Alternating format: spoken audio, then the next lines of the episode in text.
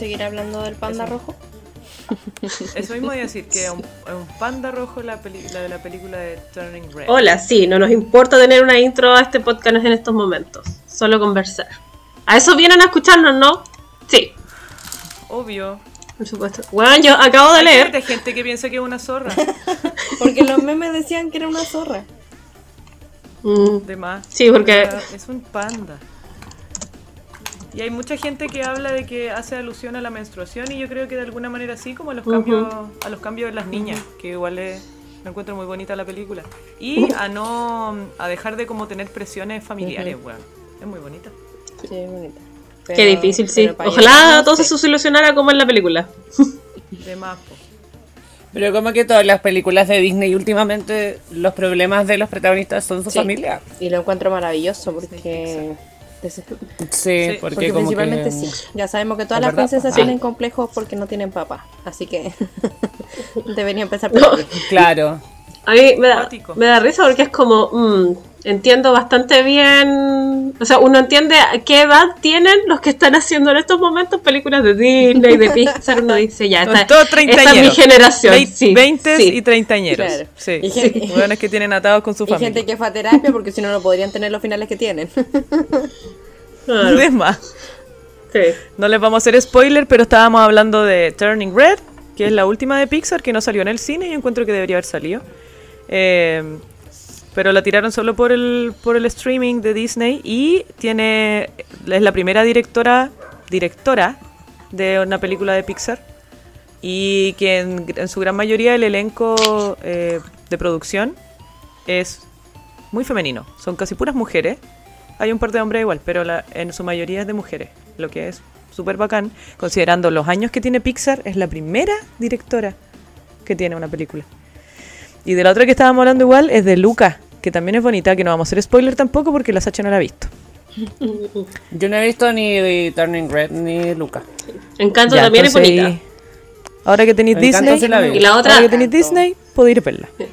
Bueno, la otra que es buena que salió, gustó que estaba para O los sea, Oscar, era los Mitchell versus las máquinas, las Mitchell versus los robots, que también era súper entretenida y lo, lo, es- lo que es chistoso es que también, insisto con que se nota que son películas hechas gente por gente alrededor de nuestra generación porque hay muchos memes. Hay muchos memes. Está... ¿Se acuerdan del gatito este que tenía un arco iris que era una tostada, como rosada? El Sí. Nyan Cat. Está ese gato adentro de la película. Y muchas otras cosas más. La wea. Memes. Me acordé de La Jauría, no sé si ustedes han visto La Jauría. Hoy todavía no terminó de ver la ¿sí? segunda No. temporada. Eh, Vi Sí. la primera temporada, me falta la segunda. La Jauría. Las Jaurías son puros memes, weón. De hecho, está súper mala así, como que está muy mal hecho. ¿Sabes que a ratos Pero está la bien, ¿eh? a primera o la ratos no. segunda. Ambas, encuentro yo. La primera, a mí, a mí me gustó la primera mucho más que la segunda. Tampoco voy a hacer spoiler, solo voy a decir que la segunda, en el momento, decía así como, oye, pero weón, elige una weá, pues weón. Elige una historia, por Mm. Es que Y- yo creo que tiene el mal de que como está planeada la tercera, la segunda es una temporada de transición, ¿cachai? Entonces tiene que dejarte como ahí. Como que Es vamos a expandir este universo. Mala. Es muy mala, no tiene sentido la primera temporada. Me gusta mucho el trasfondo, pero, pero en realidad, loco, como deja de poner memes en la en el Se guion, en podría el diálogo. haber eh, Pero bueno, orientado de otra manera para que tuviera otra perspectiva. weón, y tiene cosas como muy... ¿Todos vieron la primera o no? Como para no... No, no la voy a ver en realidad. Ya. La, en la primera en la primera parte como que hay muchas weas que son como que las pusieron ahí como para que pasen.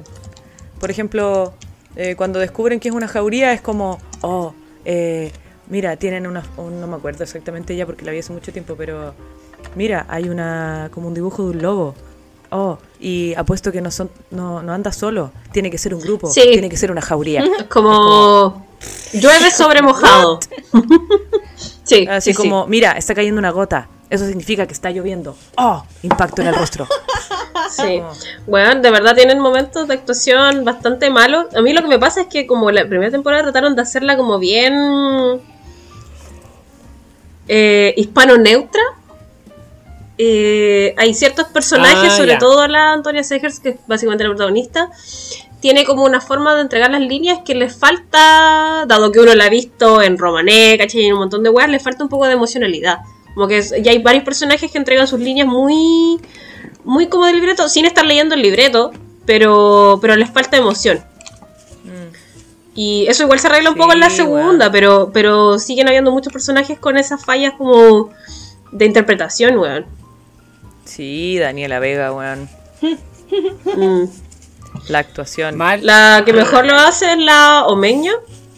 La omeña. ¿Sabéis qué? Yo encuentro que la Antonia Segers, la loca, es súper bacán, pero siento que como que adoptó este personaje para todos sus personajes, weón. En el caso 63, la misma wea que escuchar a la loca de la jauría. La amo, la amo y siempre la voy a amar. Pero, pero sí encuentro que en otra que actuó, que fue en Dignidad, también. Y también era una paca. También era Sí, PDI. po. Entonces como que Mm. siento que a- eso, mm, esa forma como plana la ha tenido Caleta. Es una actriz a toda raja, sí, bueno, no tengo nada que decir. Además que una nueva actriz, entonces habla como desde, lo, desde, el, desde los fans nomás. Pero la Mm. actuación de Daniela Dignidad. Vega, Sí. horrible, loco. Dignidad igual parece que dijeron que estaba como media charcha. lo que A mí me gustó Dignidad, pero... Sí, no sé. Yo la No encontré... tuvo como muy buena aceptación. Esa sí la tenía ganas de ver, pero no la he visto.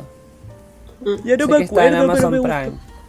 Y en Cuevana igual Hay es tantas cosas que tienen el nombre de dignidad Ah, que ya que- estoy un poco confundida. Mm. Sí. Le apruebo dignidad. ¿Así se llama? Oye, hablemos... Yo quiero decir algo, sí, antes de, porque hablando de Eh, memes y de weá. Yo vi el comentario primero, después la noticia, decía, tírate un qué, tírate un salmo. Weón, uno de los guachiturros, para variar, como muchos de estos weones, dice, No. tocó fondo, se dio vuelta en su vida y ahora se volvió pastor evangélico. Siempre pasa. ¿Qué, ¿Cómo, ¿Por qué pasa cómo siempre lo llegamos? mismo? ¿Cómo llegamos a esto? No sí? entendí cómo llegamos a esto. Porque estos weones son un no, meme. no estoy cuestionando. Ah, Sí. tú te devolviste. Sí, yo volví a los memes. Y, eh, no estábamos hablando de la película de Pixar, weón. ¿Y por qué estábamos hablando de memes?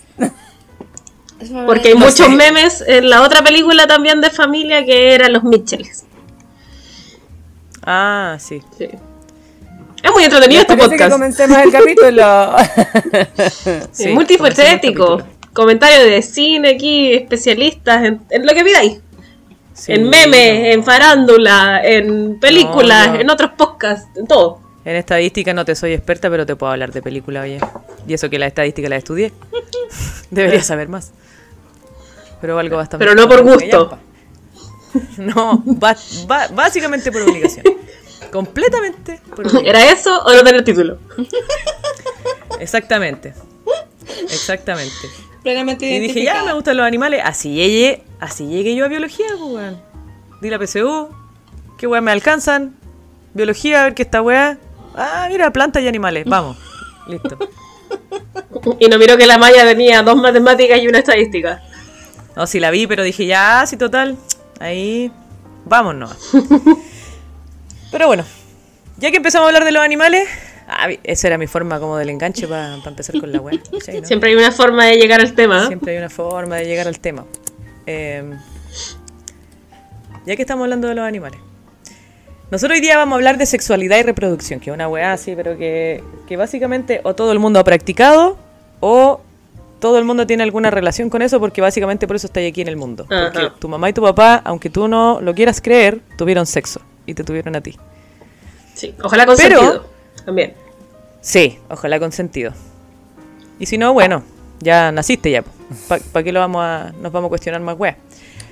Sexualidad y reproducción. Y pasa que a diferencia del resto de los animales, los y las humanas no practicamos la sexualidad con fines, con solo fines reproductivos. Yo creo que eso es algo que hace poco tiempo las generaciones más jóvenes, que nosotros todavía nos categorizamos las generaciones jóvenes, nos quedan un par de años más, eh, han empezado a hablar, po, de que ya, de hecho nosotros igual lo comentamos aquí en un, en un podcast, en un capítulo, que ya no son, no sé, no deberían ser órganos reproductivos, porque no siempre vamos a tener sexo con eh, fines reproductivos. A veces, eh, y la mayor parte del tiempo, el simple hecho del placer es razón suficiente para darle tiempo y energía a la sexualidad. Y eso eh, convierte la reproducción en una de todas las funciones que tiene el sexo. Pero no siempre la más buscada, de hecho es hartas veces la menos buscada. Hay que tomar la Mm. mansa decisión para mandarle con los cabros chicos. Y en, en otras palabras, nos podríamos preguntar, ¿qué es la sexualidad? Y según ciertas definiciones, la sexualidad es el conjunto de comportamientos y prácticas que expresan el interés sexual de los individuos. Es un fenómeno natural, tanto en los seres humanos como en otras especies animales. En el caso de los seres humanos se considera una parte constitutiva de la personalidad. Y la definición de la RAE, que muchas veces criticada, pero que nos da definiciones bien buenas, la sexualidad, un nombre femenino, en español, conjunto y que su primera acepción sería el conjunto de características físicas y psicológicas propias de cada sexo. Por ejemplo, tenía una sexualidad poco definida. Y el 2, el conjunto de actividades y comportamientos relacionados con el placer sexual. El ejemplo es, hay que aprender a refinir- refinar la sexualidad como se refinan otros gustos humanos. Qué risa esa frase. Podrían haber, podrían haber elegido otro ejemplo en la RAE. Podrían haber hecho, no podrían haber hecho ejemplos Es peores. como que la weá fuera algo gourmet, así como que hay- no, es que hay que afinar el paladar a la weá. Mira, mira. Claro. Sí, no es tan, no es tan falso, ¿ah? Porque de que hay que hacerlo, hay que hacerlo. Pero no debería estar en la RAE. Sí. Mm. De más, no nos juzguen a nosotras porque esta weá es de la definición de la RAE nomás. ¿eh? Nada Más que encima. ¿quién es la RAE para decirnos que tenemos que refinar nuestra sexualidad? ¿Qué se cree? De más, weón, solo, solo dinos una definición de la palabra, weón, nada más. Sí. Pero bueno, eso decía la RAE. Y, y sin embargo, bueno, como decíamos más arriba, a diferencia de la humanidad, el resto de la vida en el planeta, a excepción de los ya comentados bonobos, que somos sus fans, eh, el resto sí busca la reproducción cuando de sexualidad o asexualidad se refiere. Uno, usted se preguntará, ¿qué chucha es la asexualidad? ¿Es asexuado? ¿Cómo es la cosa? ¿Qué es eso? Yo estuve en. Y ahí es donde podemos empezar a hablar de las estrategias de reproducción. Yo estuve recientemente Eso. en una mm, capacitación de diversidad, así que ahí estoy un poquito más familiarizada con ciertos conceptos. Eres la experta. No, experta no, claramente, pero, pero algo más sé. Algo aprendí. Cuéntanos, weón. Mira, te voy a decir a grandes rasgos lo que más me quedó como concepto que como bióloga me llamó la atención porque eh, nos explicaron nuevamente todo lo que era la sigla eh, de la diversidad, que cada vez es más larga, entonces de repente uno se olvida de qué significa ciertas letras. Y... Por eso el más. Sí, po. Y... eh, Por eso mejor diversidad. Exacto. Y la, a mí la que, la que yo no conocía y que no me acordaba que estaba en la sigla tampoco es la I, que significa intersex. Y que es un concepto nuevo que eh, explica lo que antes se llamaba... em, ay, se me fue la, la palabra antigua. Em, cuando... Ayúdenla. Sí. Eso, Hermafroditismo. eso, eso sí. Y a mí me llamó la atención porque de hecho, bueno, estaba con colegas que también son biólogos, entonces nos llamó la atención porque en, en biología se sigue ocupando el concepto de hermafrodita, pero para términos de personas ya, ya no se utiliza, sino que se utiliza el intersex. Y creo que fue un buen aprendizaje porque no tenía idea. No tenía idea que existía el término y tampoco sabía que ya no se utilizaba el, el hermafrodismo. Eh, sí, es que lo que pasa es que ahí hay hartas diferencias en términos biológicos, porque está mm, como intersexualidad, por así decirlo, en otros organismos que no es, que no son humanos, eh, tiene muchas formas, como mu- mu- muchas formas, desde, desde lo facultativo, desde los desde las presiones ambientales hasta la mm, no sé, pues hasta hasta sí, ¿cachai? Entonces, y a veces veces en las que no son funcionales y veces en las que hay funcionalidad y no funcionalidad, alteraciones genéticas incluso, ¿cachai? Entonces, hay muchas formas que en el caso de las la especie humana es distinto. Por eso se, se- se- existe un concepto distinto para para esta especie. Sí. Pero igual es súper variado de forma similar, entre comillas, a lo que es el resto del reino animal y planta. Porque dentro de la parte intersexual también hay toda una gama, pues dentro de todo el espectro hay más espectros. No hay una definición férrea de lo que es intersex, pues, ¿cachai? Hay distintas variables. Como toda la naturaleza. Ajá, depende. Depende del caso. Claro, depende de la especie, básicamente. Ya saben que esa es nuestra forma De explicar eh, absolutamente nuestra todo. De sacarnos los favorita. pillos. Sí, de sacarnos Eh, los pillos. Yo creo que sobre todo lo usamos ahí. A mí lo que me llamó Oye, la eh, atención. no sé si- Perdón. Es que o sea, cuando leí la parte por primera vez, vi que la sexualidad es parte constitutiva de la personalidad. Eso me llamó harto la atención porque no lo había pensado como algo de...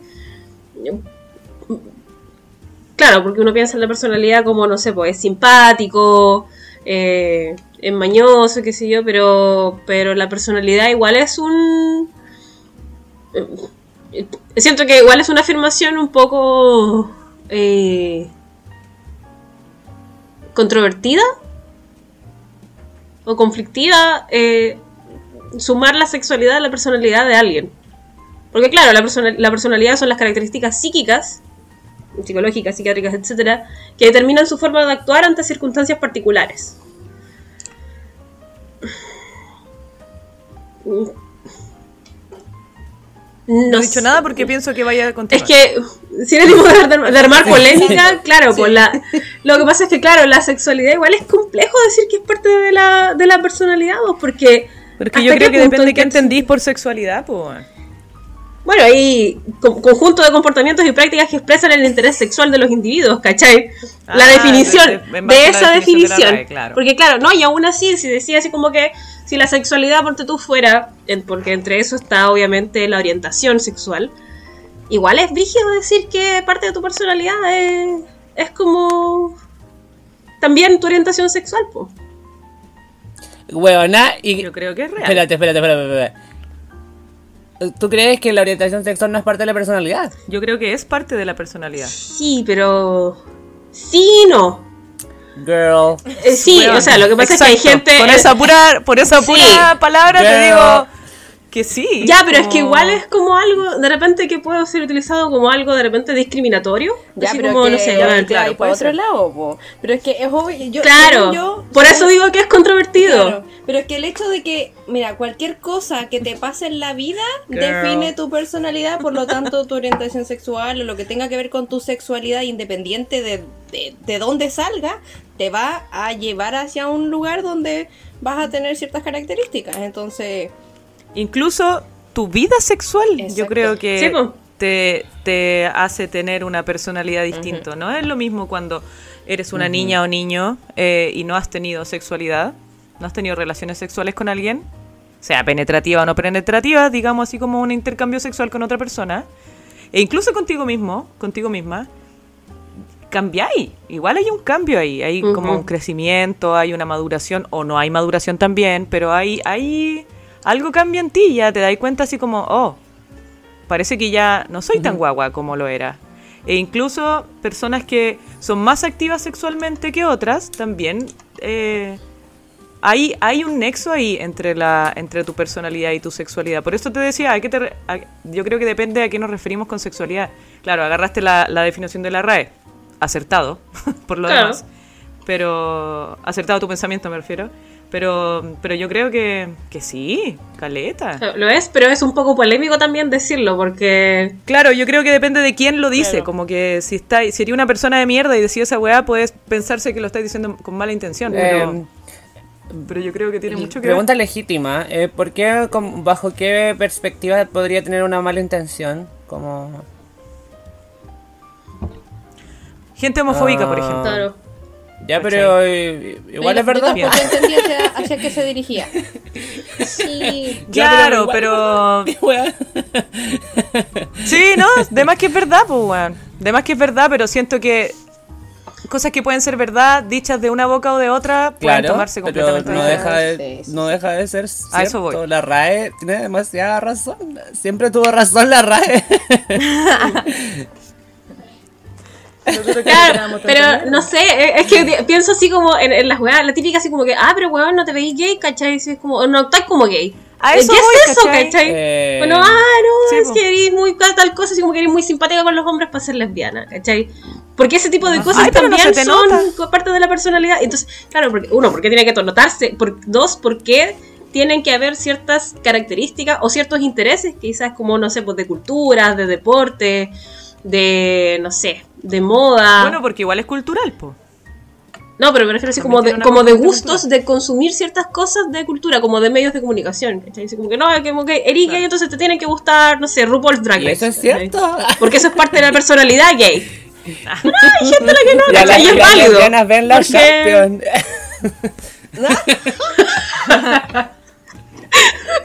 Ah, tú juegas la pelota eres lesbiana. Así es la realidad. El problema es cuando empezamos a hacer otras Acá yo asociaciones tengo una amiga que es con lesbiana eso. y juega la pelota. La buena es muy. Yo, de mis amigas lesbianas, ninguna juega la pelota. O al menos que yo lo haya visto.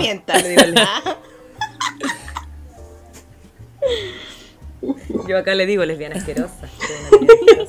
Ya, pero vol- Sí, mi amor, me dice. Sí, mi amor. Ay, no. Loca.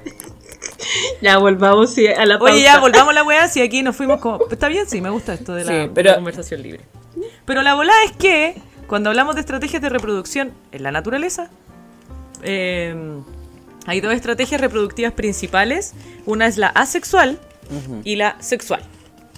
Y en la asexual, que puede ser la menos conocida, eh, el organismo se reproduce sin necesidad de buscar pareja. Que oye, qué bueno sería de repente, weón. De repente decir, ya quiero tener una guagua, no quiero tener un hueón al lado o una hueón al lado, pa, llanto guagua sola. Sí, hay gente que le gustaría. Apareció ahí por Eh, generación espontánea. Claro, así, pa, voy a tener una guagua, un pa. sale una guagua. guagua. Las ventajas. Las ventajas biológicas que ofrece la reproducción asexual a muchos seres vivos la ha convertido, sin lugar a dudas, en un método reproductivo súper eficaz para poder perpetuar la supervivencia y la evolución de muchas especies.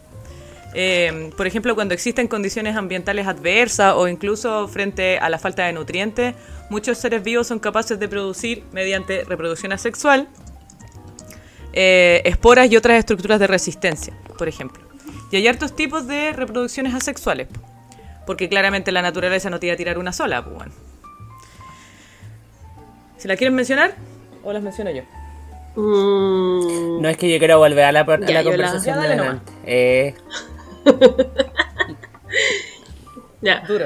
Eh, es entretenido porque obviamente como todo en la vida hay distintas opciones en el tema de la reproducción asexual hay más de una, hay más de dos, hay más de tres de hecho estrategias distintas, por ejemplo la más conocida quizá porque en volada más de alguna persona lo vio en la materia escolar que es la bipartición o fisión binaria que es típico de organismos unicelulares, es decir que tienen una sola célula.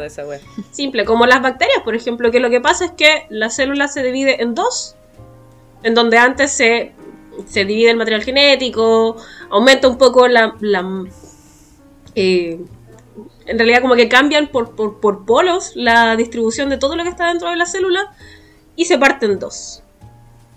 O puede partirse, sí, o puede partirse también en muchas más partes. Básicamente se clonan. Mil pedazos de mi corazón. Hay otra que sí, hay otra que es bien parecida que me da risa cómo se llama porque siento que está como generando así como que piedras preciosas. Se llama gemación. O también brotación, que es típica también de organismos unicelulares, pero en este caso es frecuente en las levaduras, por ejemplo, en donde ocurre una es que me da risa esta palabra, una evaginación. Lo que pasa es que empieza así como a hundirse el borde de la célula, empieza como a, Evagínate. a- a separarse el citoplasma y luego, sí, yo hago gestitos aquí, porque obvio me pueden ver en el podcast. Y, y también es bien parecido a la bipartición o fisión binaria en el sentido de que una célula se transforma en dos, porque empieza como a estrangularse por el centro. Así como si lo hacía antes era un óvalo, ahora esto es un 8.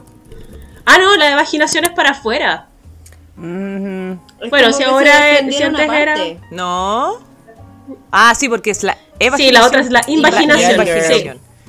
Bueno, pero estamos hablando de vaginas, así que es lo mismo. Sí. Yo siempre digo, imagínate, cuando tengo que decir imagínate. Y hay gente alrededor mío nadie entiende por qué lo digo. imagínate. Yo digo, pero yo me río en mí misma. imagínate. Ay, es que ustedes son muy cultos. Igual la gente dice así como, ¿qué? Yo no entiendo la de gente esas no se ríe. Oye, me gusta la siguiente, que es la fragmentación. ¿De podcast? Eh, porque ¿De está. No, otro tipo de reproducción asexual. Eh, la fragmentación me gusta porque es la típica que todo el mundo hace. Todas las señoras que se roban las Incluyéndote. eh, de la vecina son las que vacilan esta bola. Sí, incluyéndome. Muchos vegetales, fíjate tú, pueden reproducirse a partir de estacas, rizomas, bulbos eh, o estolones por tener yemas o meristemas de crecimiento en diferentes partes de su estructura. Y es por eso que nos robamos las patillitas de la vecina. Nos robamos una patillita ahí porque esa patillita después a ti te va a dar otra planta. Ahí tení otra reproducción ase- asexual. Otra forma, además de robarle la patilla a la vecina, que es la más utilizada, la que más nos gusta hacer, que es la ya, pero no la roben, igual pueden intercambiar. Igual se puede hacer trueque de plantitas. Sí, hay muchas, y que no todas funcionan, pero hay muchas que sí se puede, y muchas de las más bonitas también se puede hacer. Ya, pero otra forma, la esporulación, también es un mecanismo de reproducción asexual. eh, y en este caso ocurre que durante la mitosis, en la formación mitótica de células reproductivas, en este caso las esporas, para el caso de organismos que tienen ese tipo de reproducción, ya sean eh, microorganismos o macroorganismos como plantas también que pueden ten- reproducirse a través de esporas, Honguitos. claro. eh, se forma esta célula que les permite la supervivencia en ambientes con condiciones desfavorables. Esto puede ser en algas, en hongos y... em, eh, y eso.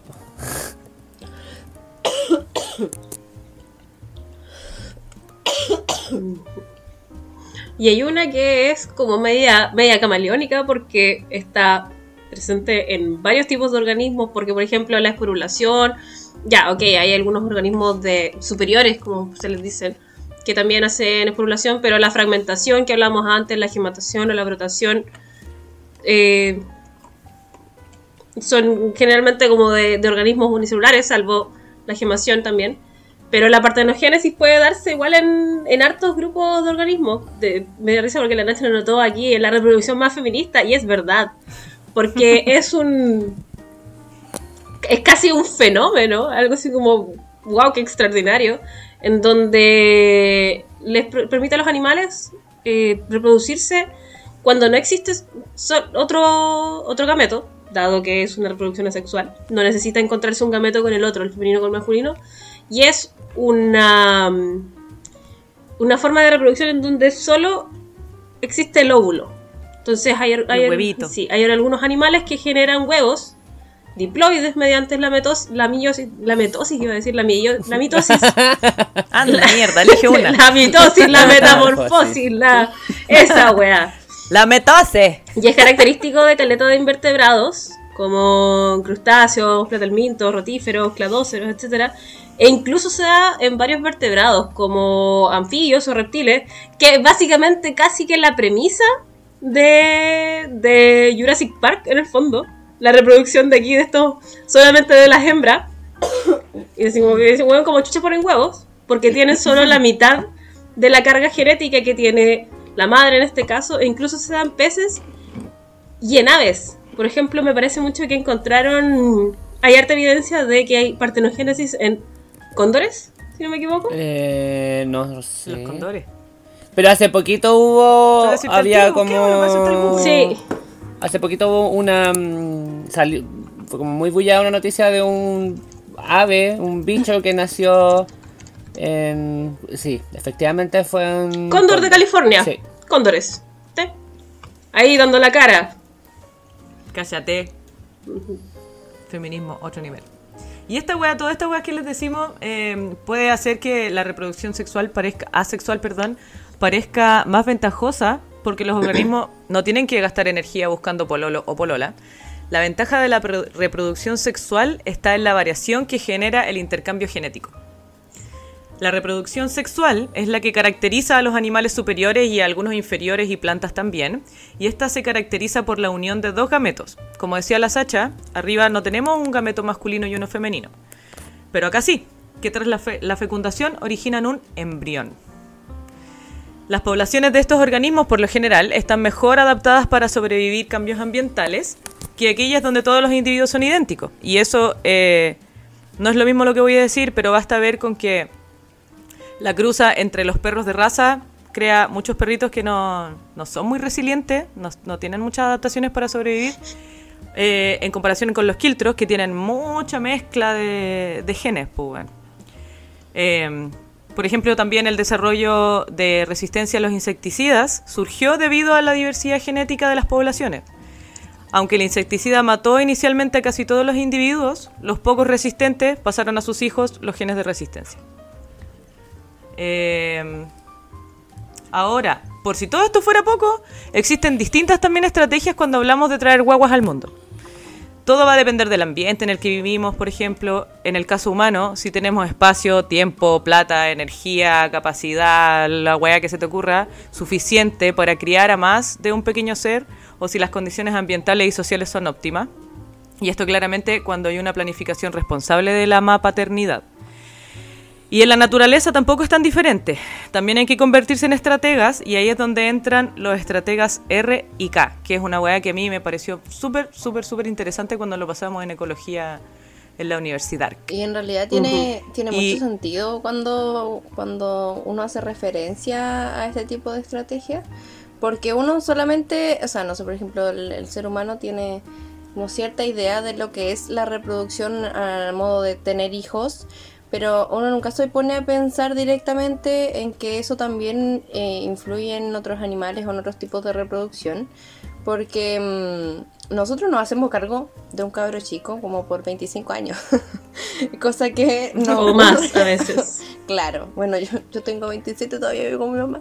Pero, pero, mm, con respecto a, la- a las estrategias que pueden haber a, las distintas especies y la distinta reproducción, sobre todo aplicada ahora que lo podemos ver un poco más directo en los animales, el número de individuos en las poblaciones está relacionado directamente con la capacidad de reproducirse, pero va condicionado obviamente por las características del ambiente en el- en el que se desarrolla cada una de estas especies. Es por esto que los diferentes organismos, animales o vegetales, utilizan diferentes estrategias para sobrevivir y por supuesto asegurar que se conserve cada población. Es por esto que se han creado, entre comillas, los nombres de estas especies que se aplican en la naturaleza, eh, que son las llamadas teorías R y K, que explican cómo las fuerzas evolutivas operan en dos direcciones distintas. R o K en relación con las probabilidades de supervivencia de los individuos de diferentes especies de plantas y animales. Eso significa que hay algunos organismos que los define la estrategia R y hay otros organismos que los define la estrategia K, donde la R y la K provienen de diferentes símbolos utilizados para representar la tasa de rapidez o la tasa de reproducción y la capacidad de carga del ambiente. R siendo reproducción y K siendo, siendo carga del ambiente. Y eh, es bonito cuando empezamos a darnos cuenta de esto, de los estrategas K y los estrategas R, porque es súper fácil de ver en realidad. Después, cuando aprendí esto, vais vais caminando y decís... R. "Oh, mira". Si está ahí, si, si está ahí dándote vuelta con la Oh, weá en la cabeza, claramente. Oh, pues. K. Eh, oh, mira, estos son R. Oh, estos son K. Creo que eso Oh, solo nos pasa a nosotros. I guess. Puede ser. A mí me pasó. A ver, hay algunas ¿Qué cosas pasó? que quizás no va por la vida, como decía la noche así, pero, pero hay varias cosas que empiezan a hacerte sentido. Si lo, si lo principal de la reproducción es dejar descendencia fértil, perpetuar la especie, ¿cachai? Eh, es súper importante el tema de cómo va a supervivir, cómo va a sobrevivir, perdón, tu, tu cría po, o tus crías, o cuántas de ellas van a sobrevivir, cuántas de ellas van a llegar la- a la adultez para también reproducirse. De ahí que viene esta, esta teoría. Claro. Y si ya empezamos a hablar de las teorías en, en específico, la estrategia acá es propia de organismos que viven en ambientes estables, que tienen una tasa reproductiva baja, que producen un pequeño número de crías a la que ofrecen cuidados más paternos, normalmente maternos, lo que reduce su mortalidad al mínimo. ¿Y esto qué significa? Significa que se trata de organismos que invierten gran cantidad de recursos, o sea, energía, en unos pocos descendientes. Porque cada uno de los cuales tiene una alta probabilidad de sobrevivencia. Ese es el objetivo. Tenemos pocos bichos para que... O sea, perdón, tenemos, por ejemplo, si tenemos un solo bicho, vamos a ponerle toda la energía del mundo para que el weón sobreviva. Ahí no quiero hacer la diferencia eh, obvia y al tiro con la R. Pasa que esta estrategia, la K, puede resultar exitosa, pero hace a la especie vulnerable respecto a la suerte de un pequeño número de individuos. Porque claro, tengo un solo bicho, le doy mucho tiempo de, de- incubación y le doy mucha energía, pero es uno solo. Entonces, o uno o muy pocos. Eh, hablo de uno porque tengo un ejemplo en la cabeza en específico, pero claro. Eh, por lo general estos son especies de grandes dimensiones corporales, con edad prolongada, reproducción tardía, que desarrollan mecanismos defensivos y que además suelen enfrentar competencia interespecífica. Interespecífica con otras especies. Intraespecífica eh, dentro de su misma especie. Eh, y pasa que por su estrecha dependencia en el hábitat y su poca facilidad para adaptarse a nuevas situaciones, las especies de peligro de extinción, en peligro de extinción son por lo general estrategas K. Por el número bajo de individuos y la lentitud de su reproducción, los estrategas K rara vez sirven de fuente principal de alimento para otras especies bajo condiciones naturales. Eh, uno de los, de los estrategas que yo siempre recuerdo son los elefantes. Los elefantes le dan... eh, las elefantas tienen un embarazo súper largo, después tienen a la y por lo general siempre es uno. Y le dan todo el cuidado parental y la manada siempre está pendiente de las guaguas. Y... mm, Pero pasa que, claro, como decíamos arriba, tiene sus desventajas también porque es uno solo. Entonces, si se te muere esa guaguita, Es- claro, fuiste, es- po, vas a tener que dar todo el Es proceso otra una vez. generación entera que se queda sin reproducción. Claro. Entonces por eso, por eso se condice toda la energía en el cuidado eh, más paternal, le digo yo, para ponerle a los dos. Eh, porque tenéis que cuidar la única guagua que tenéis, weón. Y también lo hacemos nosotros los humanos. Porque a menos que tengáis quintillizo, cosa que no pasa mucho, y que de hecho, aunque la, aunque la especie humana pudiera tener quintillizos normalmente, eh, el cuidado parental que se les da es gigante igual. po. Ujú. Igual estaba pensando en la frase que dijiste de que rara vez sirven de fuente principal de alimento para otras especies en condiciones naturales. Igual también eso depende un poco de la especie, porque me puse a pensar, sí, me- weón, pero por ejemplo los ciervos igual tienen una o dos crías al año. En volada de repente tienen tres, ¿cachai? O, cualquier... eh, generalmente los ungulados tienen igual pocas crías, pero sin embargo son la presa de de lobos, de pumas, ¿cachai? De los grandes carnívoros en África, etcétera. Pero la diferencia es que estos igual son animales sociales. Entonces, son, si bien son presas, al final aquí lo que importa es como que hubiera un inconsciente en que ya quizás no importa tanto tu propia cría, pero las crías que tiene la manada. ¿cachai? Claro. Entonces, en ese sentido, igual se, se comportan un poco como, como la otra estrategia, pues, porque lo que optimizamos es cuidar a las crías de la manada y no específicamente a mi cría. Ojalá a mi cría también, pero, pero bueno, si se muere, hay otras aseguradas. En el caso de los elefantes, Claro. igual son manadas, pero suelen ser también más pocos. Sí, po. Sí, po. Y a, mm, a contrastar con la, con la estrategia K, están también las estrategias R. Y esta es típica de organismos cuyo hábitat es inestable, a diferencia de las K. Tienen una tasa de reproducción elevada. Y es importante mencionar eso de que el hábitat es, ine- es inestable porque eh, hace muy obvio que quieran tener tantas guaguas. Eh, producen un gran número de cría porque tu ambiente es inestable, entonces tienes que tirar caleta de loco a la cancha para cachar si es que alguno va a sobrevivir o no so- va, va a sobrevivir. Tener más probabilidades de sobrevivencia de alguno, por lo menos. Como por ejemplo en My Octopus Teacher, por la pulpa tenía chorrocientos mil huevos. No estamos hablando de eh, si, si los K son, puta, tenéis quizás tantas crías como podéis contar con la mano o con las dos manos. Estos huevones son cien mil huevos. ¿cachai? O sea, Claro. se fueron a la mierda. ¿Y qué pasaba con la pulpa? Que no, ella no podía, no proporcionaba cuidado parental, maternal. ¿Cachai? Claro. no había un, había un momento en como que estaba con lo- como dándole a los huevitos, pero después los deja nomás. Entonces la, pro- probabilidad de que esa, claro, Pero no cría los que- pulpitos. Esa es la diferencia. Sí, po. Claro. La probabilidad de que todos esos hueones sobrevivan sin una mamá o sin un papá eh, a su cuidado es súper baja. Entonces por eso vamos a tirar más hueones nomás para que algunos, alguno viva, weón. Si voy a tirar 200.000, ya a lo mejor weón, 100 van a lograr ser encontrar las, las condiciones óptimas, porque en este caso, no sé, pues generalmente son semillas, hablamos de semillas que se dispersan, que pueden o no llegar a un ambiente en donde la semilla brota en una plántula, o en el caso de, generalmente ocurre en los organismos marinos, invertebrados marinos sobre todo, o insectos, tienen chorrocientos mil huevos y después se dispersan estos en el, en el ambiente o tienen larvas, ¿cachai? Y, y la larva llega a donde llega, pues, ¿cachai? Si tiene las condiciones ambientales para desarrollarse en el adulto, bacán, y si no, se muere nomás, pues, ¿cachai? Claro. O entra en otra cadena. Y a diferencia. Claro. Y a diferencia de los estrategas K, los de, los de estrategas R suelen ser especies de pequeño tamaño, con edad cortita, de reproducción temprana, no desarrollan, desarrollan perdón, muchos mecanismos defensivos y suelen enfrentar competencia intraespecífica. A diferencia de los estrategas K que habíamos dicho, eh, que enfrentan competencia interespecífica. Y algunos ejemplos también de que no mencionamos arriba porque hemos hablado como de puros animales porque, hola, eh, trabajamos con animales. Parece que nos gustan los animales. Pero la palta, por ejemplo, también es una estratega acá. A diferencia de otras plantas. Eh, por ejemplo, es estratega R, los pinos y los robles, las hierbas en general, la, la- los dientes de león. Sí. Dientes de león, ¿cierto? Siempre me confundo con los dientes de dragón. Los dientes de león, por ejemplo. Uno se sopla, todas se esas come. cositas que uno sopla.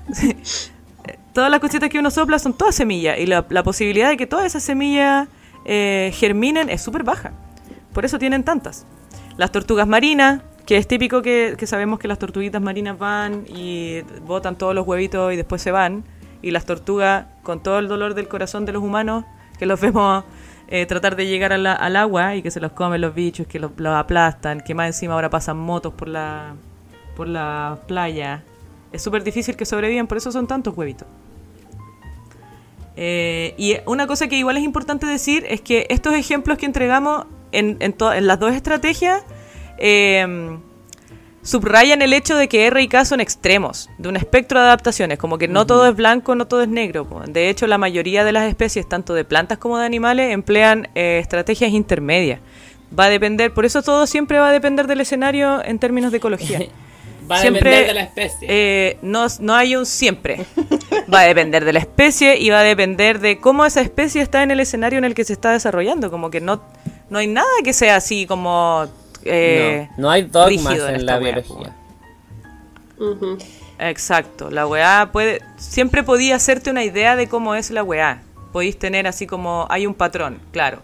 Claro. Puede ser así, pero siempre puede ser distinto. De hecho, weón. Pero ahí es Así donde es súper importante las bonito. condiciones del ambiente, porque incluso el tema de la reproducción asexual o sexual, hay organismos que, que pasan por ciclos intermedios, porque pasan ciclos en donde la reproducción asexual es más conveniente.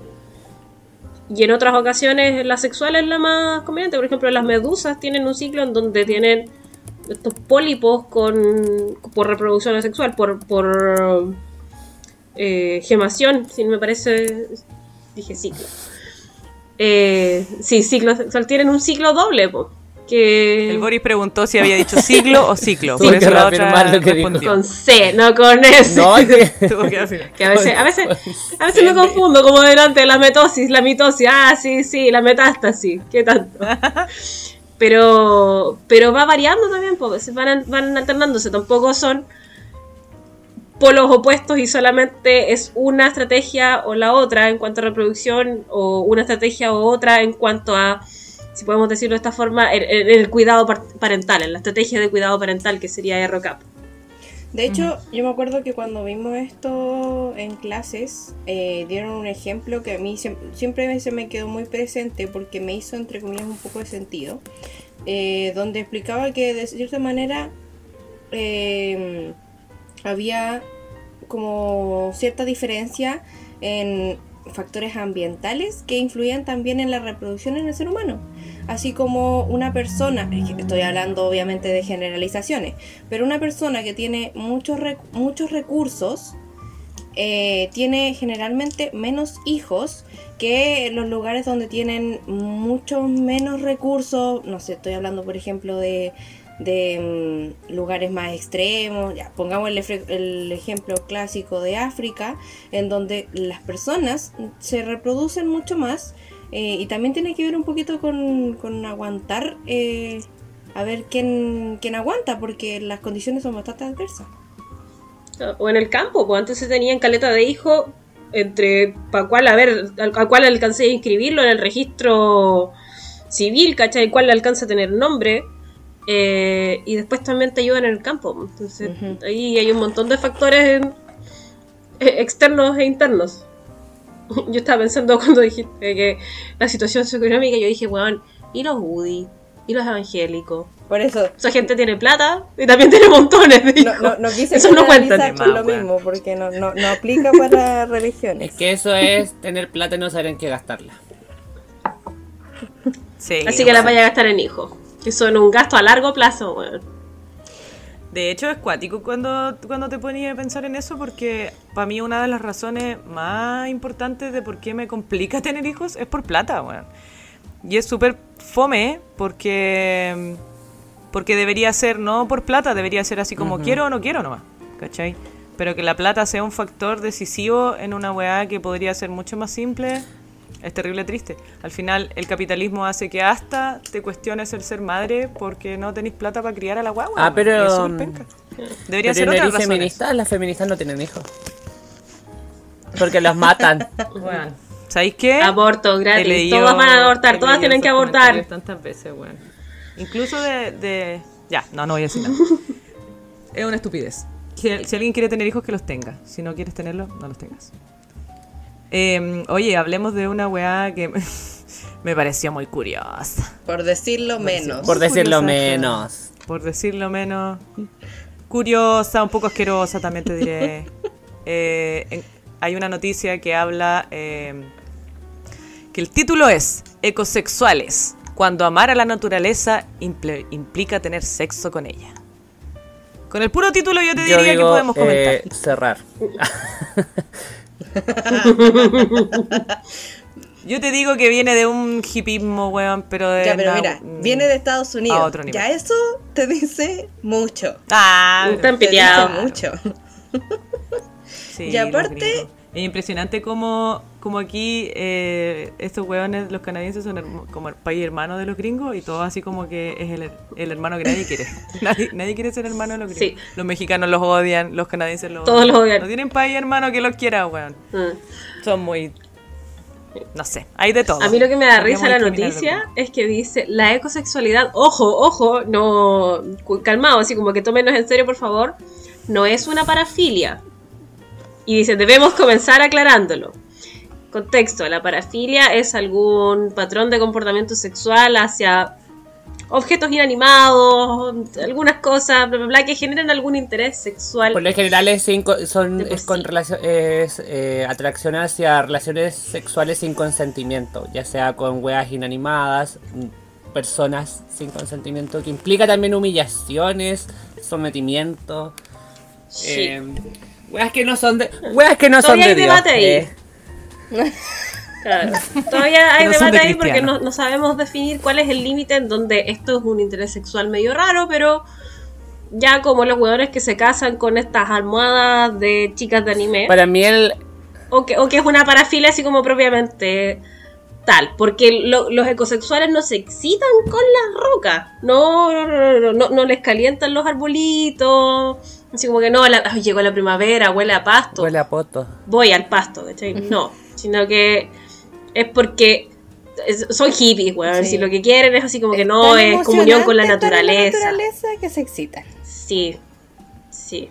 Pero es que una, es que es cuático, weón, porque se contradice igual la weá, porque al final es como, en una parte dice, la naturaleza es sensual e invita al placer. Entonces no me digáis que el loco no se, no se calienta con la roca, pues weón. O no se calienta con el, el arbolito que le hace cariño en, la, en el que te jedi, weón. La weá. Pero es que entonces, Entonces, dime, es muy no sé, extraño. que, que- que tiene alguna afición, no sé, por tener sexo al aire libre, no sé, alguna cosa así. Porque, porque claro, te gusta la naturaleza, entonces te gusta hacerlo en la naturaleza, pero no Claro. con la naturaleza. Claro. Es que eh, esa, esa palabra tan chiquitita, con, es la, es la gran decidora de esta wea. Como, weón, todo el mundo le gusta, no, no sé si todo el mundo le gusta, pero mucha gente le gusta tirar a la naturaleza, weón. Agradecida que mi madre no escuche esto, yo puedo decir que yo he hecho el amor en la naturaleza. Más de una vez. Pero no con la roca, pues, weón. Con un loco, pues, weón. Quizás en una roca, pero es diferente. Sí. No con Y es que además yo siento que el, el- el- el con implica, por favor, un, un- un- un grado de consentimiento. La roca no te dijo que sí. Tú no le invitaste un par de traguitos y dijo, De ya, hecho- bueno, ya voy. No. De hecho, en base a la definición que dijo el Boris, yo pienso que también puede ser una parafilia, weón. Porque es un- hasta tener sexo con algo inanimado. Eh, sí, sí, o sea, es que mm, al...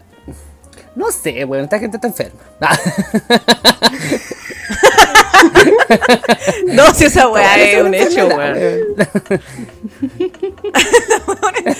Nosotros somos biólogos, weón, nos gusta la weá, pero... me imagino así como weón, el, el sticker este del weón. de respeto, Que está así como estrellita, que lo que tiene censurado sus genitales, porque sale de ahí un brillito, así como que, weón, quiero tener sexo con el sol. Ese weón Con, se va a y- morir. y con todo el respeto que se merecen los ecosexuales que nos estén escuchando en este momento, pero igual es peligroso, weón. Yo lo encuentro peligroso. si te metí una rama equivocada, Sí. no puede ser. Exacto. Imagínate, no bueno, sí, pues, weón. Lo había pensado así como que le Claro. cortan la tula a una weá. No sabía y que era alérgico lado, al litre no sé. y tú ahí... Sí. Oh, No, pero qué mal. Después, en urgencia, ¿y usted qué ¿Por qué, hizo? tiene, por qué viene así Sí, hinchado? ¿Por qué tiene el poto hinchado? Sí. ¿Qué programa se metió en el hoyo? Pero favor? bueno, aquí dice, y esto como, weón, hay, hay otras formas mejores de transmitir este mensaje, porque dice, el movimiento busca crear una simbiosis entre los humanos y la naturaleza. No, calla. Regresar a lo básico, entender que solo tenemos un planeta y que hay que respetarlo como respetamos y queremos a nuestra pareja. No, güey. Malgastar lo No. menos posible en recursos naturales y asumir la ecología como una parte fundamental de nosotros mismos. Pero ¿por qué eso se tiene que llevar a la sexualidad, weón? Está bien el respeto, pero ¿por qué no puede ser como una mamá? o Como un hijo. ¿Por qué tiene que ser como tu O como pareja, te respeto, respetas weón? a ti. ¿Por qué no querés meter la tula a la naturaleza? ¿O, o por qué querés sobajearte la vulva con la naturaleza? Me- me- Porque sabéis que la weá es una en todos los performance. hoyos que encuentren. Sí, que-. Pero aquí dice, los ecosexuales mezclan el amor por el planeta con el arte y la representación. Entonces, weón, dime que... Ay, Dime que es una performance. No me digas Hippie. entonces, sí. Son hippies. Fucking hippie Son motherfuckers. hippies, pero, Pero gringos. Hippies gringos, weón. Entonces, nuestra opinión de la noticia esta, que la pueden buscar, está en el diario elespañol.com. Eh, eh, es es hor- punto es com. horrible. Es que ojalá traten de realizar siempre cualquier tipo de relación, ya sea eh, parafílica o no, con consentimiento y con protección, amigo. Deberían ir a buscar la noticia, sí, porque por último se van a reír, sí, si es que no se ríen con lo que acabamos de comentar de lo que dice la noticia, con las imágenes, porque para representar Sí, lo weón. sensual que es la naturaleza hay una huevona en pelota regando sus plantas en su casa, no tiene nada de contacto con la naturaleza, yo diría, es como bien eh, hippie de ciudad, y la otra, que yo encuentro mejor aún, es una huevona hecha abajo en un piso con una corona de flores, así como que mandáis onda cuando se muere el tío de alguien o la mamá de alguien. Pero si vi ahí andan los 60, porque yo solo conozco que mi abuelo con mande coronas de flores y un hueón regando a la mina. no, no, no, y le la está regando la la concha. flor. Creo que no es un está regando la flor. Le está, reglan- le está regando la vulva. Pero yo creo que es una loca sí, igual. Yo, sí, yo también creo que es una loca. Capaz que No sean sé. las minas que inventaron la weá, po. Las apasionadas por el No arte. sé, weón, pero Ah, son dos minas, sí. Elizabeth Mira, Stevens y Annie, Spri- Annie Sprinkle, más encima. Elizabeth Sprinkle. y Annie. Sí son, porque abajo en la foto dice. Sí, Ya, pero el hecho es que le está regando la chonfla. cuestionable. Sí, Perturbador, me, me parece. con todo sí. respeto. eh, no, Cero sí, pena. con respeto. Prefiero que vayan a hacer esta cuestión de tomar Por sol el hoyo. Con el el ano. Que sí, yo creo que eso es. Quizás algo más de Menos lógica tiene que. Estamos, an- andamos por ahí nomás, weón, así que. Ya, con esta imagen perturbadora que tratamos de implantar en su cabeza, nos vamos a despedir. Eh, nada, pues como decía el Boris, si van a ir a culiar con una roca, eh, usen condón. Porque igual puede ir otra persona a sentarse ahí y sería bastante desagradable Sí. encontrar su weá. Lo mismo con las chiquillas. Eh, sí, tengan cuidado si se topan con un litre porque lo van a pasar mal. Yo tengo un amigo que es alérgico al litre, ese weón llegar a ser ecosexual es como se muere. Ese Le gusta el peligro. corneta. Sí, es escalador igual, entonces quizás sería como más excitante. No quiero saber más información. Demasiado detalle. No quiero. ¡Nos vamos! Que les vaya muy bien. Síganos en redes sociales. Los queremos mucho. Chao. Adiós.